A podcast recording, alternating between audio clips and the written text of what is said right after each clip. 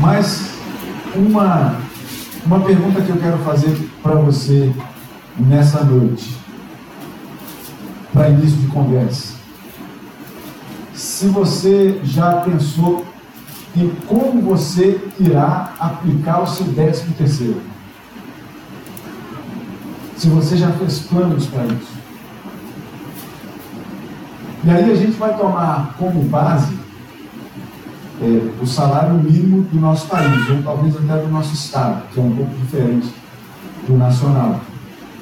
Mas a pergunta é: o que você está pensando em fazer com o seu décimo terceiro salário? E aí eu já digo para você, de antemão, o seguinte: muito provavelmente você vai receber e ele já não existe mais ou parte dele já não existe mais. E a gente vai falar nessa noite sobre mais do que um milagre. É o título, tá, Lu? Mais do que um milagre. E por que, que eu estou dizendo para você que provavelmente você vai receber o seu décimo terceiro? E que, na verdade, muito provavelmente você vai tê-lo nas mãos mas é um fake salário, é um fake décimo terceiro. Você, na verdade, não vai ter uma. Em agosto de 2019, desse ano, dois meses, a Organização das Nações Unidas para a Agricultura e a Alimentação, a FAO, adverte há anos sobre a magnitude deste problema qual é o problema? Quase um terço de todos os, os alimentos que nós produzimos, traduzindo em números, um bilhão, um bilhão e 300 milhões de toneladas. Um bilhão e 300 milhões de toneladas dos alimentos que nós produzimos por ano é perdido ou desperdiçado. Um bilhão e 300, 300 milhões de toneladas de alimentos. E em maio de 2019, desse ano ainda, isso, a primeira informação foi no site das Nações Unidas. A segunda informação é do, do jornal Correio Brasiliense, de maio deste ano. Que aí você pode pensar assim, mas o que vem a ser um milhão e trezentas milhões de toneladas? O que vem a ser isso? Porque a gente compra coisa em quilo no mercado. Né? A gente não compra toneladas de coisa no mercado. Então, de repente, fica muito longe da gente essa realidade. Mas vamos colocar mais próximo. E aí o Correio Brasileiro traz essa informação para a gente do quilo. A pesquisa mostra que cada família desperdiçar, desperdiça, e aqui a gente está falando de uma família de normalmente três pessoas, tá? Pais e um filho. A pesquisa mostra que cada família desperdiça, em média, 128 quilos de alimento por ano. Por pessoa, o desperdício de comida em casa atinge 41 quilos eu vai chegar em dezembro, eu estou nessa média. Eu fui contado nessa média, você foi contado nessa média. Então, muito provavelmente, quando chegar em dezembro, de janeiro até dezembro, 41 quilos de alimento eu joguei no lixo. Você jogou outros 41 quilos. Fora. Desperdiçado. 41 quilos. Isso equivale, nas contas lá do jornal Correio Brasiliense, a mais ou menos 323 reais. E aí você coloca numa família de três pessoas, que gira ali em torno de mil reais, ou seja, o décimo terceiro que você na verdade recebe, você jogou fora ao longo do ano, através do alimento que você comprou e não utilizou. o que você jogou fora. 41 quilos por pessoa de desperdício. Esse texto que nós estamos trabalhando aqui, a Laura gente já tem um spoiler dele, né, mano? A gente está lendo o Evangelho de, de João em inglês e a gente estava nessa parte, no início da semana passada, quando eu li uma parte dele que me chamou muita atenção sobre o que nós vamos falar aqui hoje. Mas vamos contextualizar um pouco esse texto de João, no capítulo 6, da multiplicação de pães e de peixes. O fato é que há pouco, há pouco tempo Jesus tinha feito os seus, as suas curas, os seus milagres, e uma, inclusive, foi a cura de um paralítico. E que aí o capítulo 5 de João nos conta isso. Jesus curou um paralítico que estava no lugar onde tinha um poço de água que supostamente era a lenda que corria lá entre o povo, um anjo descia, mexia com a água e o povo corria, e quem entrasse primeiro era curado. Essa era a lenda que, que ficava rodeando lá. E tinha um homem que estava deitado numa maca já tinha muito tempo, e que Jesus pergunta para ele se ele quer ser curado. Ele fala assim: Mas não tem ninguém que me coloca nada. Porque quando eu penso em de repente até me arrastar para lá, vai outra pessoa e entra antes de mim. Ou seja, as pessoas não tinham compaixão daquele homem. Mas o fato é que Jesus chega cura aquele homem. O problema, se nisso tem algum tipo de problema, mas os homens daquela época, os doutores da lei, viam um problema nisso, que era esse fato ter acontecido no sábado. Sábado não era dia de curar gente. E Jesus já tinha ensinado sobre isso. E quando esse homem é curado, e Jesus pega, diz para ele pegar o seu leito e ir embora para sua casa, o que acontece é que os doutores da lei chegam para esse homem e perguntam assim: mas por que você está carregando um leito em sábado, que não é dia? Não é lícito carregar coisa no sábado. E aí o homem fala assim: não, foi o homem que me curou e que falou que eu podia pegar e levar para casa. Quem é? Ele nem sabia quem era. Mas depois ele ficou sabendo quem era. E disse: Foi aquele ali, foi Jesus que me curou.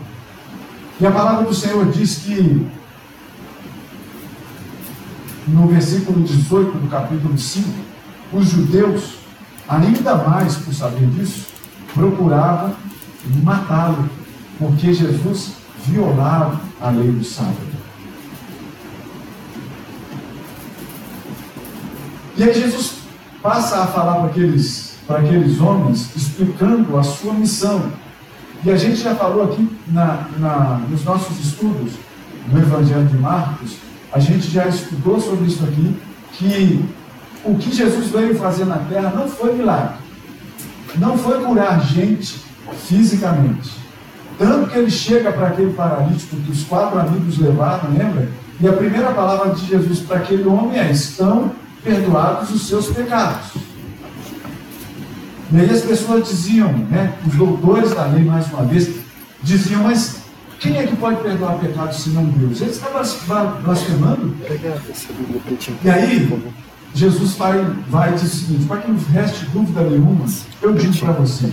Então, levanta, toma seu leito e vai embora. Mas o fato é que Jesus passa então a explicar a sua missão. Olha o que, ele diz no versículo 24 do capítulo de número 5. Ele diz que quem ouve a minha palavra e crê naquele que me enviou tem a vida eterna. Não entra em juízo, mas passou da morte para a vida. No versículo 26, porque assim como o Pai tem vida em si mesmo, também concedeu ao Filho ter vida em si mesmo. Os versículos 33 Versículo 33 diz: Vocês mandaram mensageiros a João, e ele deu testemunho da verdade. Versículo 35 e o seguinte: Ele, João, era a lâmpada que ardia e alumiava, e vocês quiseram por algum tempo alegrar-se com a sua luz. mas eu tenho maior testemunho que João. E João já tinha falado sobre isso. Sobre que ele não era digno de desatar as sandálias daquele que estava para vir. Que ele batizava com água, mas vinha aquele que batizaria com o Espírito Santo e com fogo. O versículo de número 39 e 40 diz assim: Jesus explicando a missão ainda para aqueles homens que queriam matá-lo. Vocês devem examinar as Escrituras, porque vocês julgam ter nas Escrituras a vida eterna. E são as Escrituras que testemunham de mim. No entanto, vocês não querem vir a mim para que vocês tenham vindo. E olha o que, que ele termina dizendo, antes da gente entrar no capítulo de número 6, o que ele diz a partir do versículo de número 44 do capítulo 5. Ele diz assim: como podem ver vocês que aceitam a glória uns dos outros e, contudo, vocês não procuram a glória que vem de Deus único? Não pensem que eu acusarei vocês perante Deus, perante o Pai. Quem acusa vocês é Moisés, em quem vocês têm firmado a vossa confiança. Porque se de fato vocês crescem em Moisés, vocês também creriam em mim, porquanto ele escreveu a meu respeito, Jesus falando. Se, porém, vocês não creem nos escritos de Moisés, como vocês crerão na minha palavra? Esse era o contexto anterior, que Jesus vai, então, e se retira depois dessas coisas, que é o que vem no, no capítulo 6 que a gente começou a ler. Então, depois dessas coisas, capítulo 6, versículo 1. Depois dessas coisas, Jesus atravessou o mar da Galiléia, que é o de Tiberias, e seguia, a palavra nos diz, que seguia a ele numerosa multidão, porque tinham visto os sinais que ele fazia na cura dos enfermos. E a gente percebe aqui que tem muito a ver com o que o, o evangelista Marcos fala. A gente tem estudado isso aqui nas manhãs. Marcos fala que a multidão seguia Jesus o tempo todo atrás de quê? Atrás dos milagres que Jesus tinha feito, atrás desses sinais que Jesus tinha feito. E aí Jesus, no versículo 3, João conta para a gente o seguinte, que Jesus subiu ao monte e assentou-se ali com seus discípulos. E aí vem uma informação para a gente. Ora, a Páscoa dos judeus estava próxima. Essa Páscoa dos judeus era uma festa muito importante para aquele povo. Porque lembrava aquele povo de quê? De que um dia eles foram escravos no Egito. E que o Senhor, com mão forte e poderosa, tirou o povo de lá. E aí a gente sabe daquela, daquela, daquele evento de atravessar o Mar Vermelho. A gente sabe do Senhor que cuidou da, da, da andança né, do povo ali no deserto com alimento, com água, com sombra, enfim, a gente sabe de tudo isso.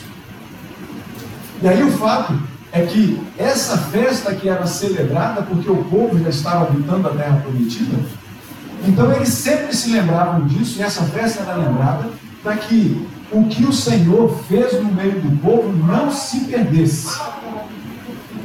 Por isso, a importância de contar da maravilha que Jesus fez na cruz do Calvário, deixando depois o túmulo vazio para os nossos pequenos, para que eles saibam em quem nós temos crido e para que eles venham a aprender a crer nisso também.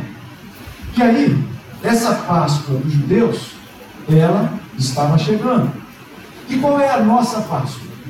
A passagem da escravidão para a liberdade do povo lá atrás é a nossa passagem da escravidão do pecado para a liberdade em Cristo Jesus que nós temos hoje. A liberdade que nós temos em Cristo Jesus, que foi conquistada na cruz do Calvário pela morte do sacrifício perfeito que é Cristo Jesus, aquela morte de Cristo Jesus não foi em vão, foi para que nós nos tornássemos as pessoas mais livres deste mundo. Essa festa passa a ser importante para a gente quando a gente celebra não a Páscoa antiga, mas a nova Páscoa. A Páscoa da nova e eterna aliança no sangue de Jesus Cristo, que a gente vai celebrar daqui a pouco na ceia do Senhor.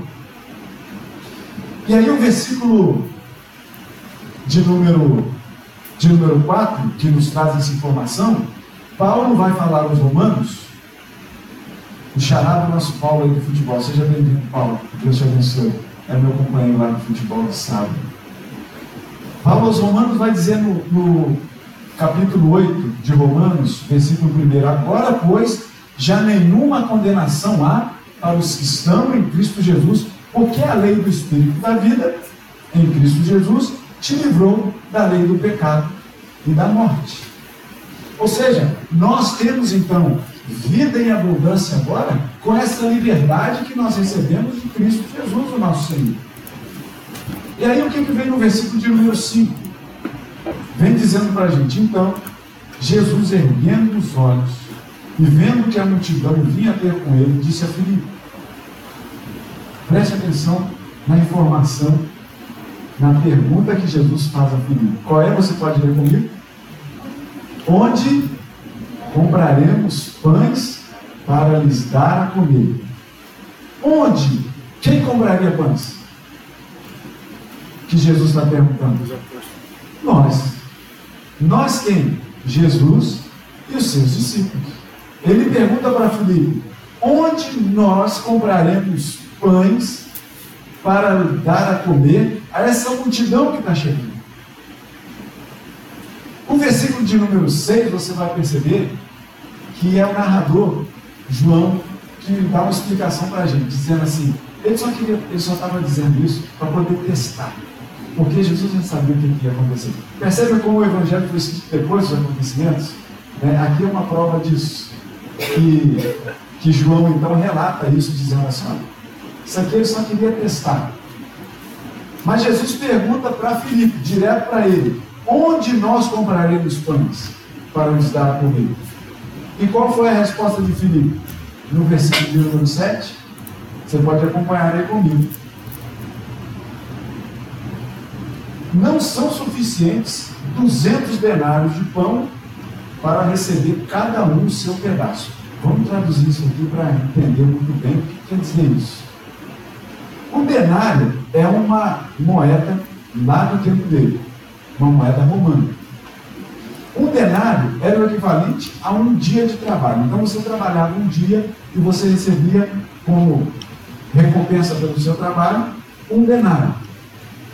Filipe está dizendo assim: pela quantidade de gente que está vindo, 200 denários não são suficientes para cada um receber o seu pedaço. Ou seja, ainda que nós tivéssemos 200 denários, ainda que nós tivéssemos o equivalente a 200 dias de trabalho na vida de alguém, não seria suficiente para a gente comprar pão. A pergunta que Jesus fez não foi essa. Se tinha, se tinha suficiente, se não tinha, a pergunta de Jesus foi: onde nós podemos comprar pão para alimentar essas pessoas?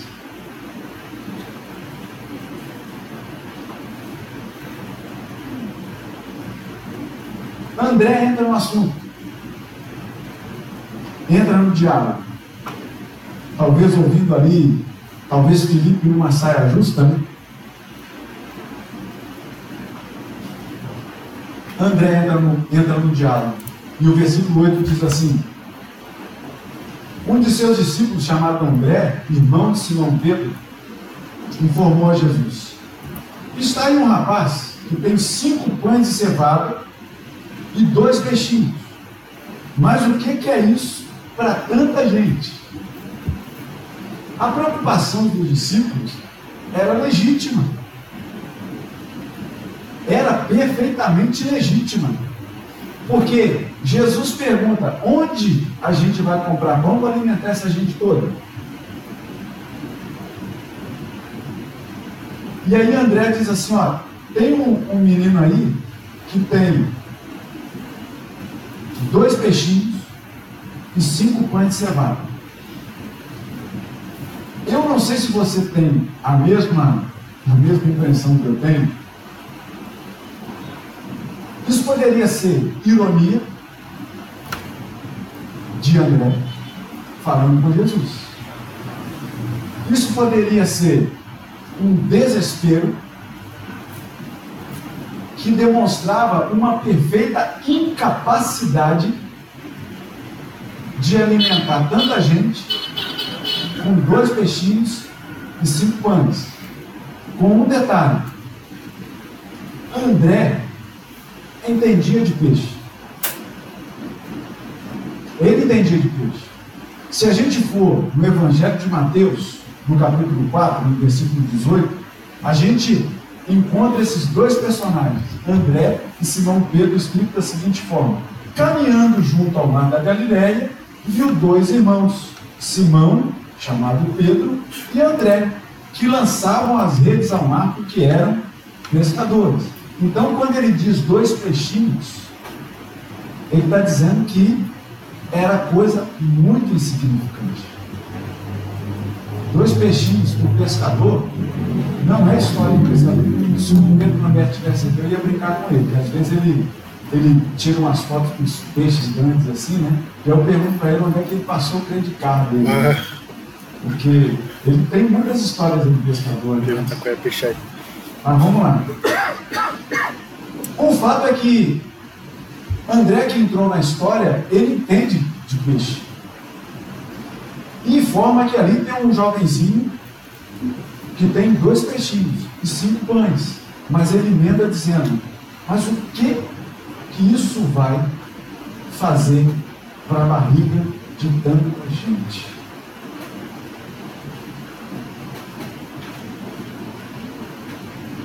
Quando chegamos, então, no versículo de número 10, Jesus diz: Fazei o povo assentar-se, pois havia naquele lugar muito. Assentaram-se, pois, os homens em número de quase cinco mil. O Evangelho de Lucas diz que colocou eles assentados em grupos de 50 em 50. O Evangelho de Mateus vai falar que os que comeram foram cerca de 5 mil homens, além das mulheres e das crianças, que não eram contadas. Mulheres e crianças não eram entradas na contabilidade, contavam-se somente os homens. Mas se nós formos pensar que as seguidoras de Jesus eram em número muito grande, talvez a gente pudesse dobrar esse número de pessoas que estavam ali. Mas não entra no caso. O fato é que no versículo 11, o Senhor Jesus toma aqueles insignificantes dois pães, cinco pães, e toma aqueles peixinhos, dá graças a quem deve dar graças, a Deus, e distribui aos seus discípulos, para que os discípulos distribuam a outros. Um outro evangelho vai dizer assim: Jesus diz para eles assim: deem vocês mesmos para eles de comer. E Jesus, então, reconhecendo a providência divina, ele eleva os olhos aos céus, dá graças e entrega aos seus discípulos, dizendo: distribua entre esse povo assentado na cama. E aí você pode fazer matemática, que não adianta. Muita gente vai, vai dizer que, na verdade, essa multiplicação é, na verdade, uma grande e imensa divisão. Mas eu digo para você o seguinte: o que são cinco pães e dois peixinhos para você distribuir para cinco mil pessoas? Não há divisão lógica que dê para alimentar uma multidão dessa. Ainda que eu pegasse só uma escama do peixe para ser o meu alimento, o que isso faria na minha vida? Mas isso também não vem diretamente ao caso. Mas Mateus capítulo 6, versículo 25, pode colocar de favor aí. Mateus capítulo 6, Sermão do Monte, versículo 25, e o seguinte: diz assim: Por isso eu vos digo, Não andeis ansiosos pela vossa vida quanto ao que haveis de comer ou beber, nem pelo vosso corpo quanto ao que haveis de vestir. Não é a vida mais do que o alimento e o corpo mais do que as vestes? 26. Observai as aves do céu. Não semeiem, não colhem, não ajuntam em celeiros. Contudo, vosso Pai Celeste a sustenta. Porventura, não valeis vós muito mais do que as aves? A gente está diante de uma situação aqui em que, se você prestar atenção no versículo 11, e aqui a gente vai começar a focar mais no que a, na mensagem que tem para essa noite. No versículo de número 11, Jesus toma os pães e os peixes, dá graças, distribui entre eles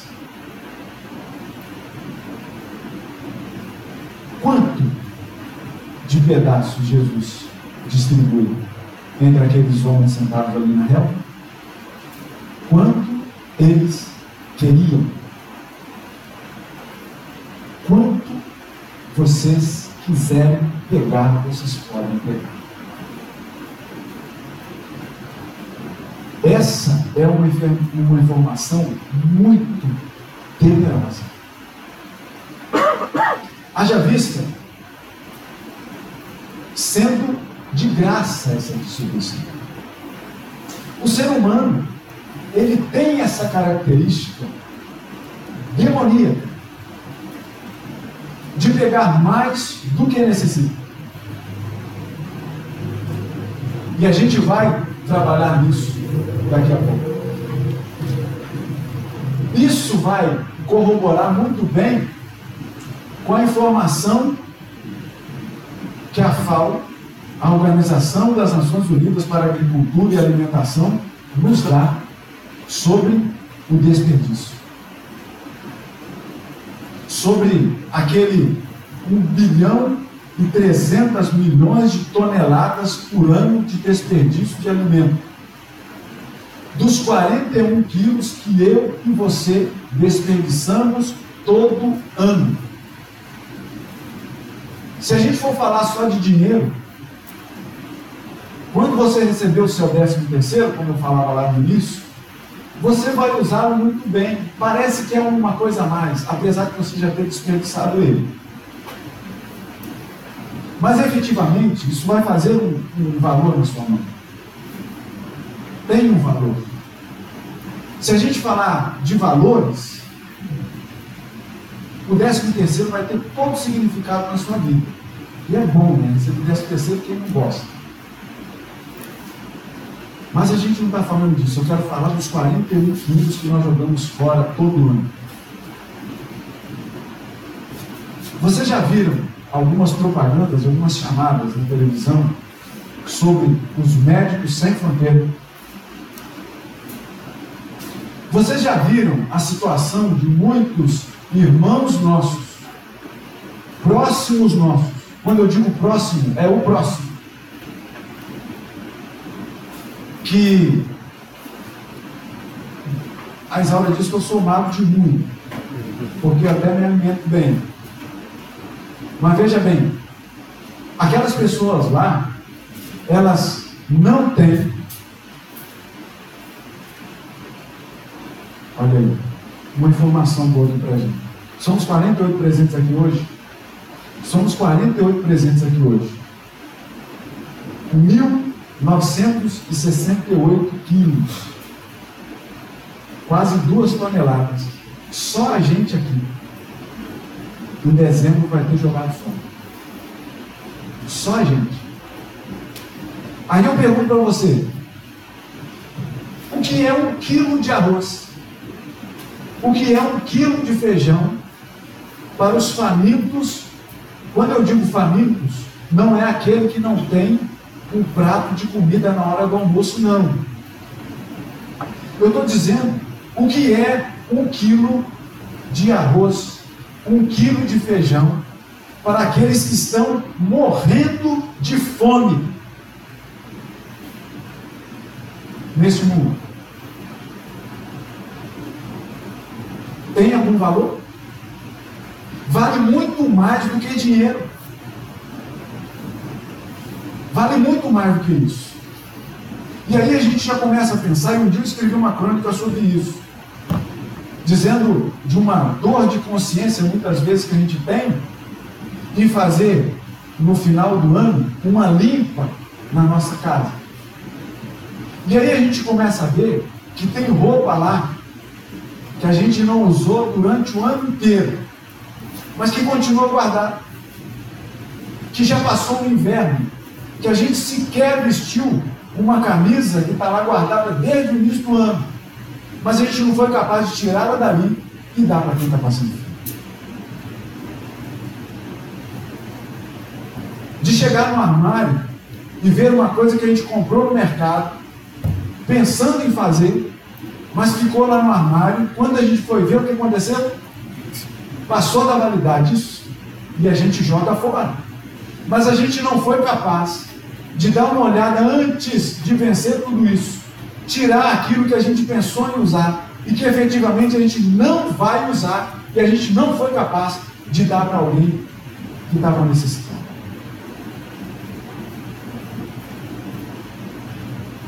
Jesus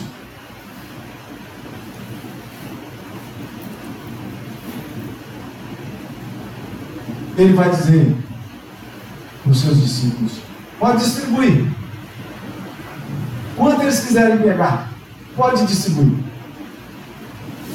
Deixe-os pegar com fartura. Lembra da, da, da, da, colocação de Filipe? Quando disse assim: olha, 200 denários são suficientes para cada um ter o seu pedaço.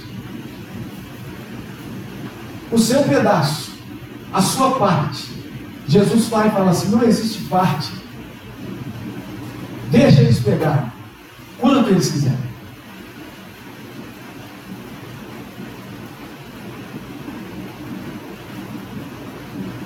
E no versículo 12, nos diz o seguinte: quando aqueles homens e mulheres e crianças, quando eles já estavam fartos, e qual era o milagre? Qual era a boa notícia daquela hora?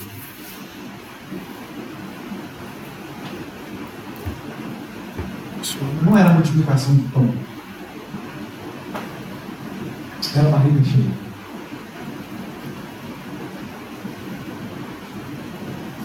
O milagre naquela hora era ter o que comer.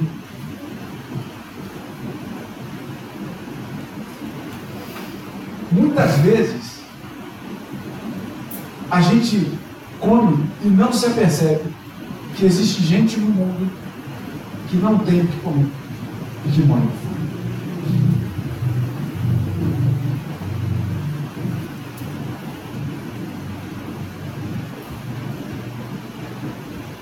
Teve uma reportagem que eu vi um dia dos aviões que levam donativos para aquela gente muito pobre, pobre não, muito miserável e que dá aqueles rasantes e jogam ali né, as caixas, sacas de, de alimento.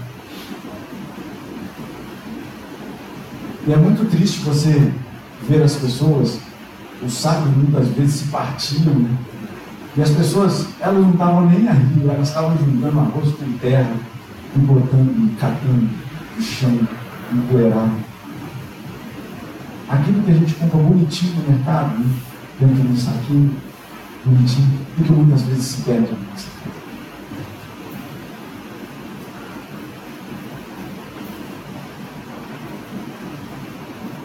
O milagre daquela hora era a barriga cheia. Daquela gente faminta. Daquela gente que estava caminhando atrás de Jesus, procurando entender ou querer um pouco mais dos sinais que ele fazia. E muitas vezes a gente vê esse povo desesperado andando atrás de Jesus, querendo sinais e esquecendo de comer. E Jesus alimenta essas pessoas. E quando elas queriam, elas queriam pegar E Jesus, no versículo de número 12, Diz quando eles já estavam fartos, Jesus disse aos seus discípulos: Isso aqui foi o que deu um clique na minha mente quando eu li essa parte. E aí você pode ler comigo. Recolhei os pedaços que sobraram, para que nada se perca. Quando eu li isso aqui, uma outra parte desse texto que eu nunca tinha visto na minha vida saber. Eu sempre li esse texto numa vertente de quantidade. Cinco mil homens, sem contar mulheres e crianças. Cinco pães e dois peixes. Como é que alimenta? Eu sempre olhava para a quantidade. E aí no versículo de número 13 diz que os discípulos fizeram isso, encheram 12 cestos de pedaços dos cinco pães que sobraram aos que haviam comido. Eu sempre olhei quantidade. O milagre aqui nesse texto sempre foi para mim quantidade, mas vai muito além do que quantidade. Porque o que é uma quantidade para aquele que tira da morte e faz viver de novo? O que é a quantidade?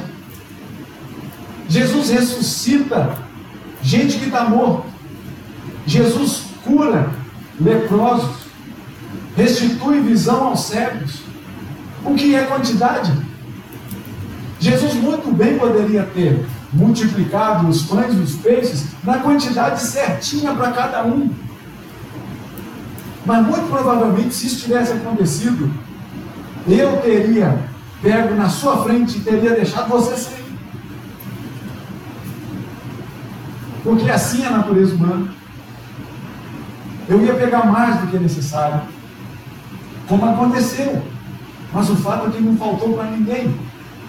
E eu sempre olhei quantidades, quantidades, o que é um pouquinho de pão, um pouquinho de peixe para mais de 5 mil pessoas, o que é isso? Eu sempre vi quantidade e olhava para Jesus fazer esse milagre e pensava assim: caramba, Jesus transformou um pouquinho de nada, um pouquinho de coisa para um monte de gente, todo mundo se alimentou e eles ainda recolheram 12 cestos, ainda recolheram coisa para caramba. Eu sempre pensei em quantidade, mas Jesus vai além da quantidade. Jesus pensa no social.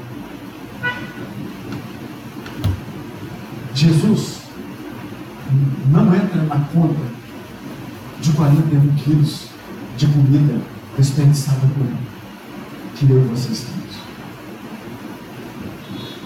Jesus é outro nível.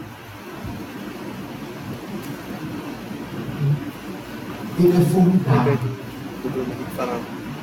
Jesus nos ensina muito.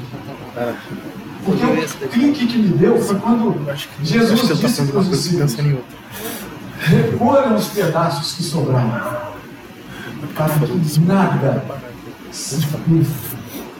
Acima da média. Para que nada se perca. Isso foi o que me chamou a atenção nesse texto. É o recolhimento para que não haja desperdício.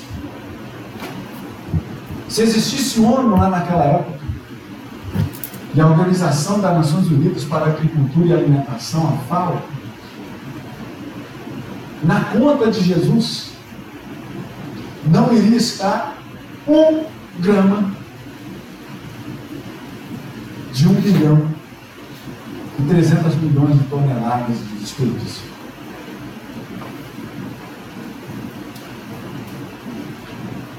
Desses 48 presentes aqui é do. O 49, na verdade, o primeiro deles é Jesus Cristo. Ele não entra nessa conta. Jesus não entra nessa conta. A conta é nossa. A responsabilidade é nossa. Recolho para que nada se perca. E aí, se você for ao longo do texto, você não vai ver mais esses 12 cestos de pães que foram recolhidos do que sobrou. Mas eles não foram como disse. eles tiveram ensino.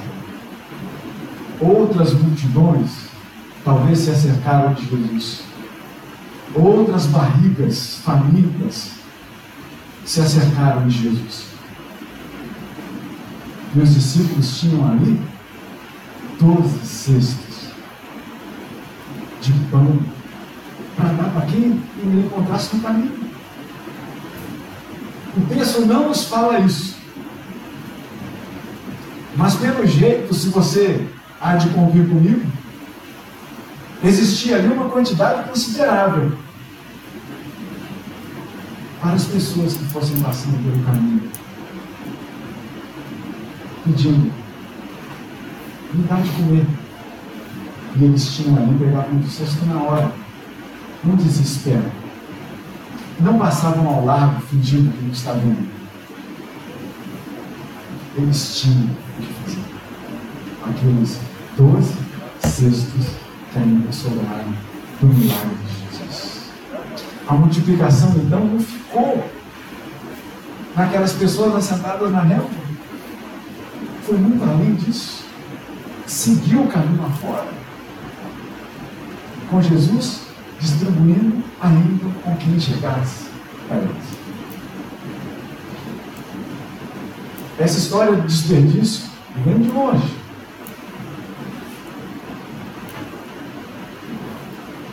Se você. Uma das perguntas que o, que o povo de Israel fez, numa época que eles habitavam no deserto, foi: o que é isso? Traduzindo o hebraico é perguntar assim: maná. Te lembram de alguma coisa? O Senhor Deus tinha falado para o povo de Israel, através de Moisés, dizendo: Olha, o povo está reclamando de fome. Eu vou fazer para eles o seguinte: todo dia, isso está lá em Êxodo capítulo 16, a partir do versículo 15 até o 21, a gente lê isso todo dia, eu vou providenciar uma coisa que, quando o orvalho evaporar, vocês vão lá e recolhem essa coisa. E podem comer à vontade. Recolha cada um uma porção para um dia só. E aí, quando as pessoas viam aquele, aquela farinha ao redor da sua tenda, e que não tinha alimento parecido com nada daquilo, eles perguntavam ao outro: maná, maná. É o que a gente conhece como maná, o alimento lá do passado. E eles então recolhiam o maná. E Jesus e o Senhor Deus tinha dito para eles: olha, recolham uma porção por dia, porque amanhã vai ter de novo. E depois de amanhã vai ter de novo. Não precisa pegar mais do que uma porção para você pedir. A não ser na sexta-feira. Na sexta-feira você é permitido pegar duas porções, porque no sábado, no dia do descanso, você não vai nem sair para recolher o maná. E sabe o que as pessoas faziam? Desperdiçavam um bilhão e 300 milhões de toneladas de desperdício de maná. O que é isso? Porque a palavra de Deus nos diz que as pessoas não satisfeitas e não acreditando naquilo que Deus tinha falado, recolhiam a porção daquele dia e recolhiam uma porção do dia seguinte, dizendo: Mas se por acaso amanhã não tiver, é não confiar.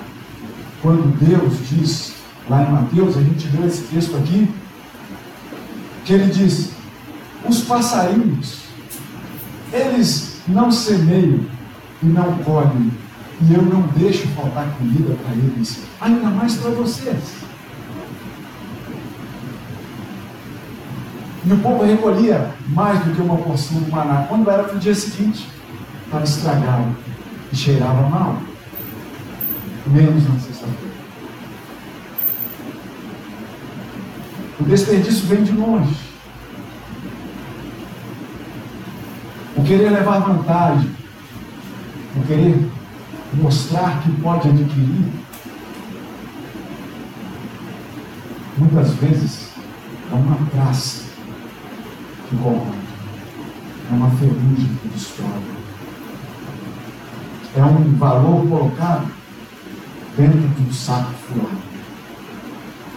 A palavra de Deus que nos diz.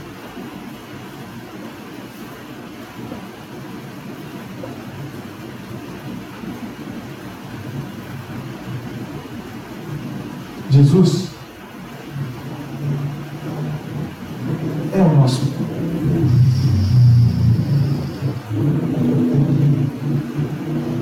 Vale mais do que o alimento que nós temos na nossa casa, no nosso armário. Aquele alimento que tem lá, da providência de Deus na sua vida, faça hoje. Dá uma olhada lá, você entende? Aquelas prateleiras mais altas, sabe? Que você coloca uma coisa lá na promessa de fazer.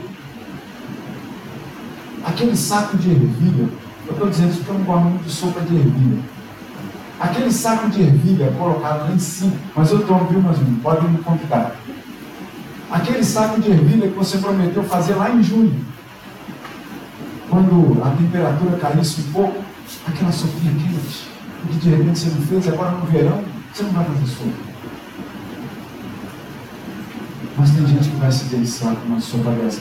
Faz isso hoje. Aplica isso que Jesus ensinou aos seus discípulos.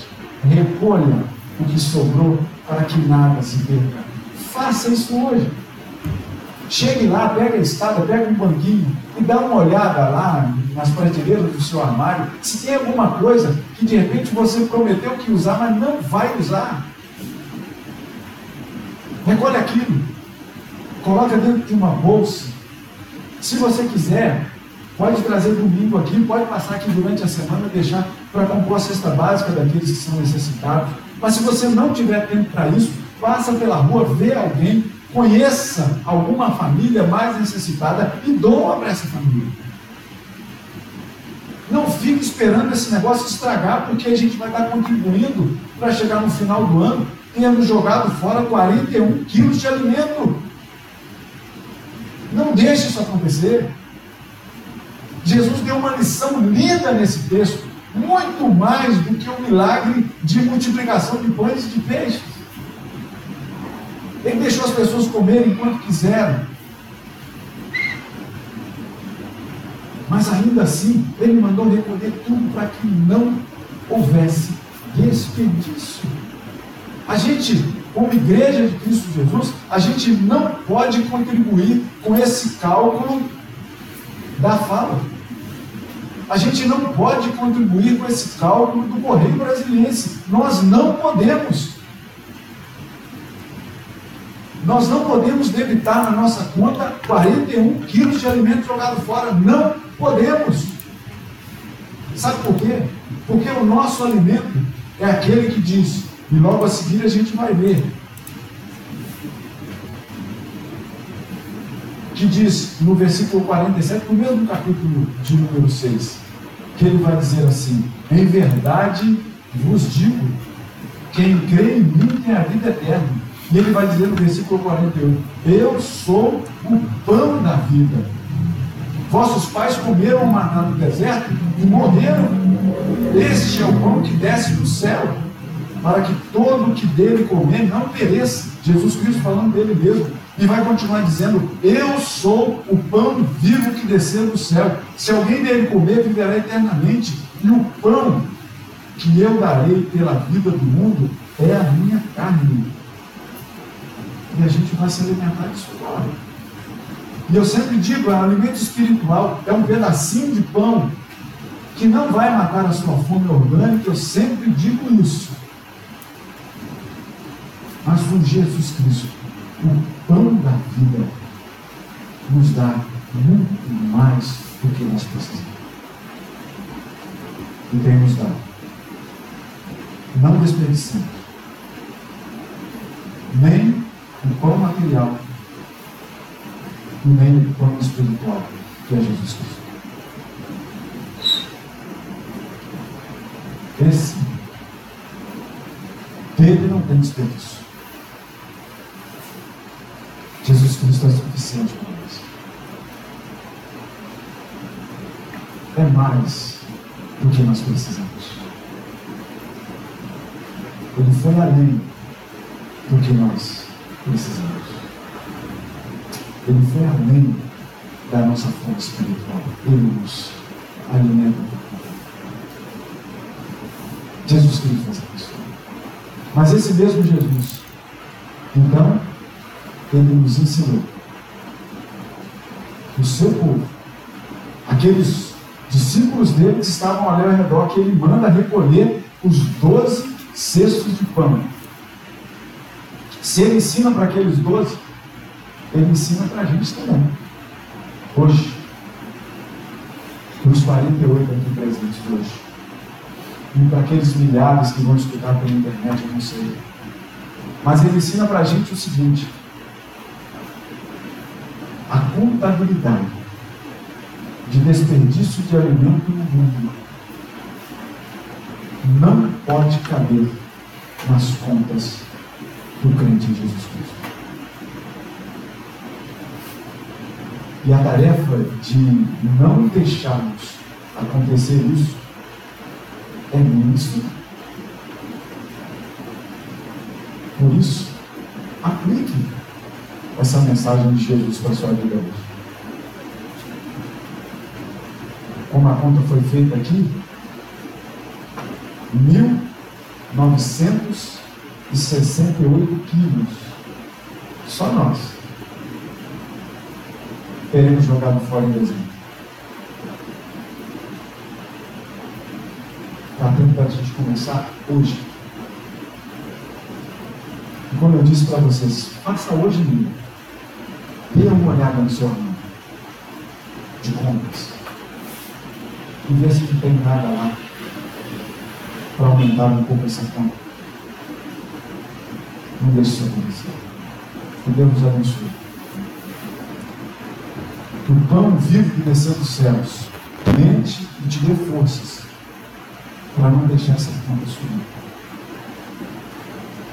Porque isso é uma tragédia se nós formos pensar em termos de cristianismo